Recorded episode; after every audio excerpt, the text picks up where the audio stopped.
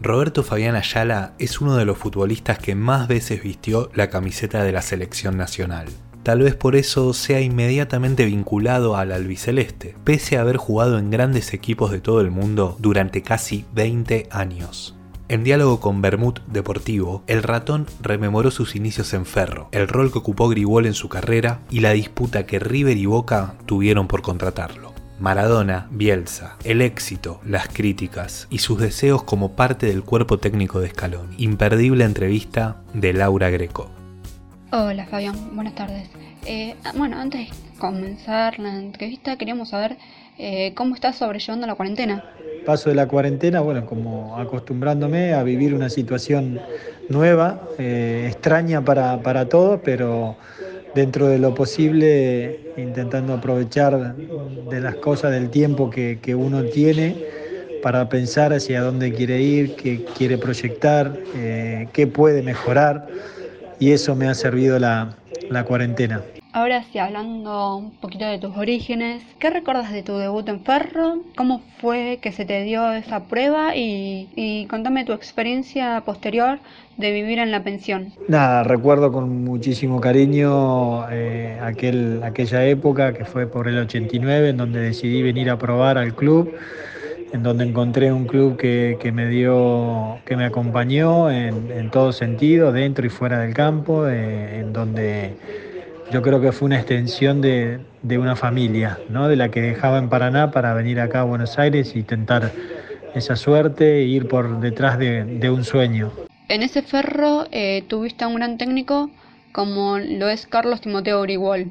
Eh, si tuvieras que referirte a él en una palabra, ¿cuál sería y por qué? Y Carlos, yo creo que la, palabra maestro lo define todo. ¿eh? recién te decía yo en la anterior respuesta que eh, eh, fui acompañado en todo sentido. Bueno, Carlos me dio la mano, fue el que me dio la confianza para poder debutar, para empezar una carrera. Fue un hombre que, estaba pendiente de no solo de lo que me podía mejorar como futbolista, sino que también ayudarme en mi vida de profesional, pero a la persona sobre todo. Se fijaba mucho en eso. Y yo creo que fue un adelantado para la época. Luego, en el año 1994, te querían dos grandes como lo son River y Boca. Eh, finalmente se dio tu arribo al millonario. Más allá del poco tiempo que estuviste, ¿qué es lo que más recordás de esa época? Sí, fue, fue una locura aquello que pasó de, estar en, bueno, o ser pretendido por los clubes más importantes del país. En ese momento no entendía nada y me dejé un poquito asesorar por, por mi representante en cuanto a a, qué hacer, qué decisión tomar, porque en definitiva había que decidir entre uno de los dos. Y bueno, se optó por, por, por River, porque en ese entonces era el club que, más proyectaba jugadores al, exterior, en aquel entonces. Y, bueno, fue así que tuve ese paso fugaz por el, por el club, pero, pero muy importante, conocer el club desde adentro, de eh, un grande de verdad, bueno, más allá de que yo soy hincha de ese club, Mm, no fue el, ser hincha la decisión de ir ahí, simplemente fue proyectar una carrera en Europa. Eh, la fortuna también de poder ganar un título también con, esa camiseta. Digamos que lo disfruté poco, pero fueron ese año y pico y moneda fue muy intenso. Un año más tarde fue, eh, fuiste transferido al Napoli italiano el club en el que supo brillar nada más y nada menos que Diego Armando Maradona. ¿Qué sensaciones te generó ser el primer argentino después de Maradona? No, tomar la dimensión simplemente de lo que fue Diego para, ese, para esa ciudad, para ese equipo, lo que generó, lo que les dio. Eh, fue, fue una linda experiencia, si bien por suerte no coincidimos en el puesto, porque hubiese sido otro el cantar. Sin embargo, bueno, fui recibido desde el primer momento muy, muy bien, eh, acompañado en todo sentido.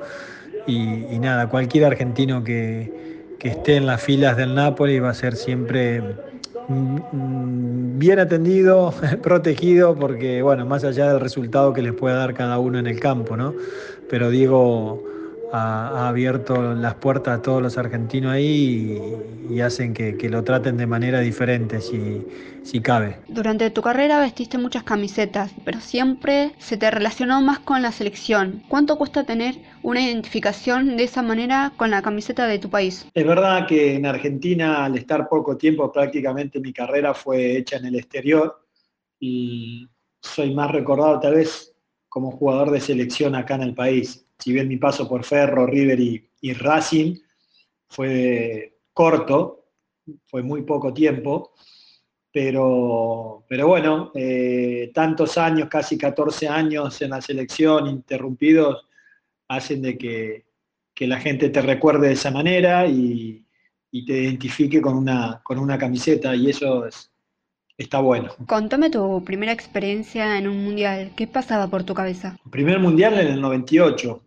si bien estuve muy cerca de poder estar en el 94, eh, formé parte de, aquel, de aquella eliminatoria, y, pero era el quinto defensor, muy joven. Eh, fui sumando, sumando experiencia sin ir al Mundial y después me tocó, bueno, ya debutar el año 94, después del Mundial, en Estados Unidos, y, llegar a jugar eliminatorias y, y, poder estar en un Mundial, disputar un Mundial. Fue y era todo nuevo, sensaciones nuevas. Eh, si bien teníamos gente que, que no podía transmitir su experiencia y demás, porque era una combinación de, la generación que del 94 y 90, sí, 94 más que nada, eh, con, con el recambio nuestro, que, que teníamos ya mm, varios partidos, más, al menos más de 20 partidos en, en selección.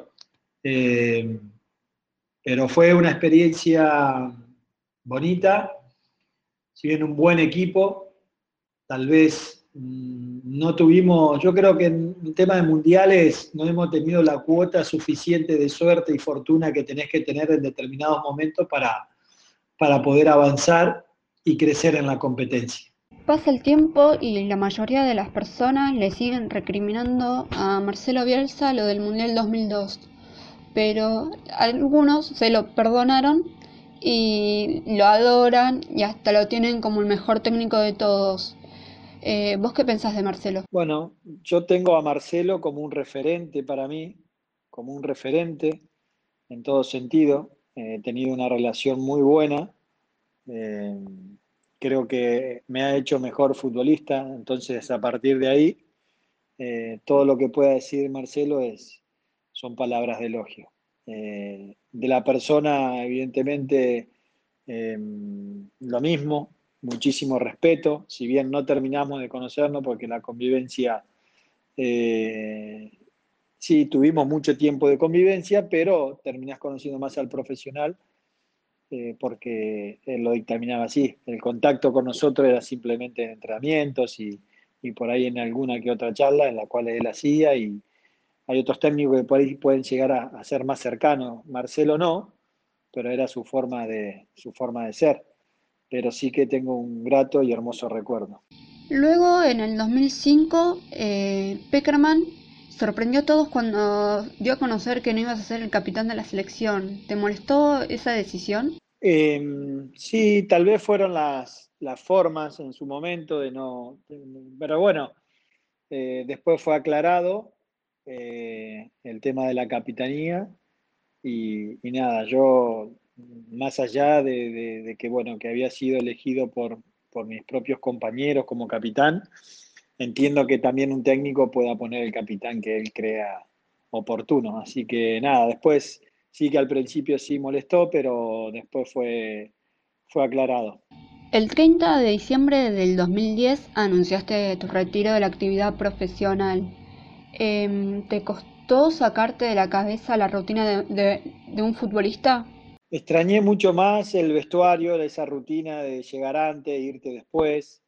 El partido en sí eh, el hecho de colgar los botines, de dejar la carrera, no, no la sentí, pero sí sentía la falta de, estar con, la gente que, que, compartía en, el vestuario, ya sea en la previa, en unos mates o, en Europa lo mismo a la hora de, de, hacer los trabajos preventivos, irte antes y después del entrenamiento, irte una o dos horas después. En fin, esa rutina sí me faltó.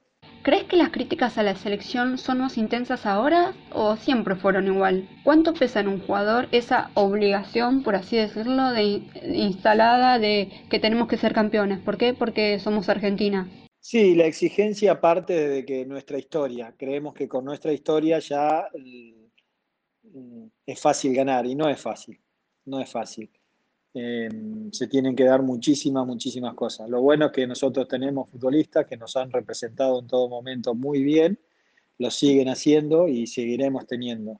Bueno, habrá que ir en búsqueda de. Sabemos que es una sociedad futbolera que, que si no ganás no servís, pero bueno, eh, hay que intentar aislarse de eso, buscar un proyecto, buscar una solidez, eh, enganchar a la gente, sobre todo a la de la selección, intentar engancharla, porque evidentemente la gente se engancha si ve algo. Y yo creo que vamos por buen camino. Así que estamos con esa ilusión.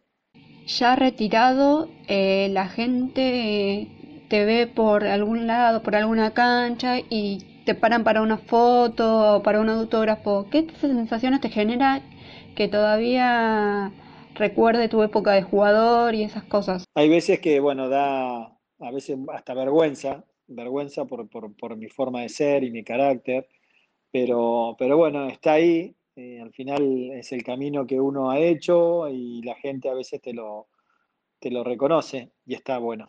Hablando de fotos, Wilfredo Caballero dio una entrevista y contó que una vez en Atenas 2004 te sucedió algo con Yao Ming, quien era estrella de la selección china y gran figura de la NBA en ese momento. Esa anécdota hizo que los que eran tus compañeros en esa época te cargaran mucho después. ¿Recordás qué había pasado? Lucho González quería una foto con Yao Min y me había pedido si se la podía, le podía preguntar, porque él no hablaba inglés, yo menos, pero bueno, nos animamos a ir a, a buscar la cámara de foto y pedirle la foto, y, pero el problema fue que se la pedimos mientras estaba comiendo. Se ve que no le cayó bien y nos dijo que no, en seco, y, y esa fue la, fue la anécdota, que nos cortó el rostro mal. Le agradecemos al ratón Ayala por esta entrevista con Laura Greco para Bermud Deportivo. Descubrí más historias en bermuddeportivo.com.ar y búscanos en redes Twitter, Instagram y Facebook arroba Deportivo.